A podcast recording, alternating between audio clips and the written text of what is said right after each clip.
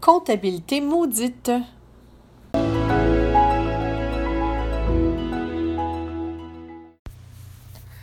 Bon matin à vous, chers entrepreneurs. Ici Ordre versus Désordre avec Annick Giroux. Beau temps, mauvais temps, chaud, froid, j'ai le désir de vous aider à être mieux organisé, planifié, structuré, efficient dans votre vie au travail et dans votre univers entrepreneurial.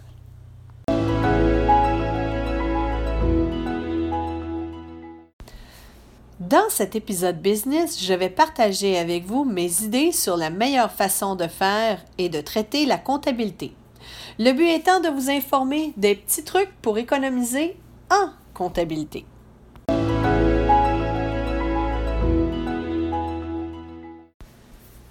J'aime un peu, j'aime beaucoup, j'aime passionnément, j'aime à la folie.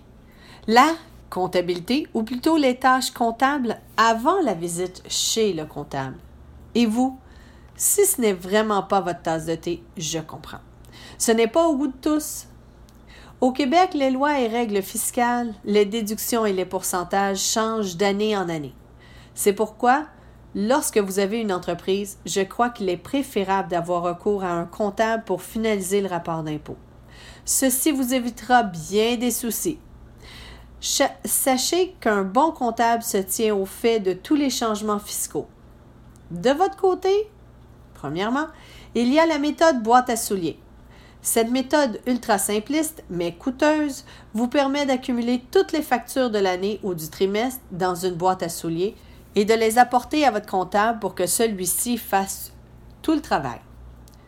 Deuxièmement, il y a la méthode compilation cette méthode plus fastidieuse, mais beaucoup moins coûteuse, vous prenez chacune des factures payables et recevables et l'entrée dans un chiffrier maison Excel ou un programme de comptabilité. À la fin de l'année, vous présenterez donc au comptable une liste comptabilisée détaxée de tous les frais encourus pour votre entreprise.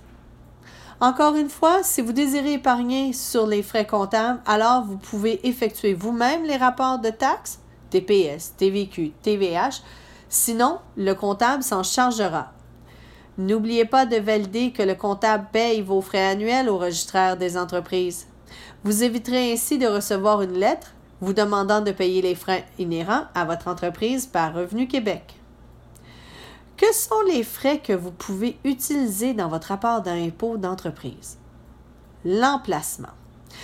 Que vous louez, que vous avez acheté ou que vous utilisez une pièce de votre domicile, voici les scénarios possibles. Si vous louez un local, les frais de location sont déductibles d'impôts. Si vous avez acheté le bâtiment où vous exercez votre commerce, l'hypothèque, les intérêts et les taxes foncières sont nécessaires à votre comptable. Si toutefois vous utilisez une pièce ou plus de votre domicile, vous devrez donner au comptable la dimension en pourcentage de l'espace utilisé. Ce pourcentage sera utilisé pour calculer la portion d'hypothèque, d'intérêt et de taxes foncières à être utilisée. Il en va de même pour une location. Toutes ces situations tiennent compte aussi des frais connexes, chauffage, électricité, télécommunication. La télécommunication comprend le fax, le téléphone, l'Internet et le cellulaire. Les déplacements. Que vous fassiez votre comptabilité annuellement ou au trimestre, vous vous devez de savoir le véhicule vous appartient, appartient à l'entreprise ou c'est une location. Le kilométrage d'utilisation pour fin de l'entreprise par rapport au kilométrage total du véhicule. Ainsi, le pourcentage entre ces deux valeurs sera déterminant sur le calcul de l'essence, ou le diesel utilisé. Les plaques d'immatriculation, les frais du permis de conduire. Les frais professionnels, que vous ayez recours à un comptable, à un avocat, un notaire, un consultant, une adjointe administrative, un webmaster, une association ou autre, leurs factures ou salaires font partie des frais déductibles. Les frais de représentation. Si vous si vous participez à un show pour faire connaître votre entreprise, alors l'hôtel, votre déplacement total, vos repas, l'équipement, le marketing pour l'événement, vos employés ou collaborateurs, le stationnement, le tout est déductible dans vos frais de représentation en totalité. Les frais de restauration. il n'y a que lorsque vous allez rencontrer un client, un client potentiel ou un mentor, qu'il est possible de réclamer cette facture comme étant déductible. Une petite note pour les micros et petites entreprises. Il est parfois préférable d'avoir recours à une secrétaire comptable une fois par semaine pour finaliser la comptabilité hebdomadaire ou même une journée par mois pour la comptabilité mensuelle, plutôt que de mourir à petit feu et user de trois jours pour réussir à le faire soi-même. De plus, les frais sont 100% déductibles. Ainsi, vous maximisez vos forces et vos efforts sur les projets et clients que seuls vous pouvez gérer. À vos calculatrices!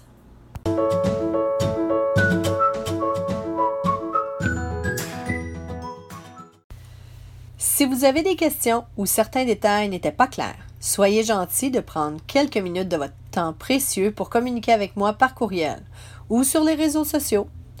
N'oubliez pas de nous y suivre sur les réseaux sociaux. Il me fait toujours grand plaisir de discuter avec des gens qui ont le désir de communiquer et d'être mieux organisés.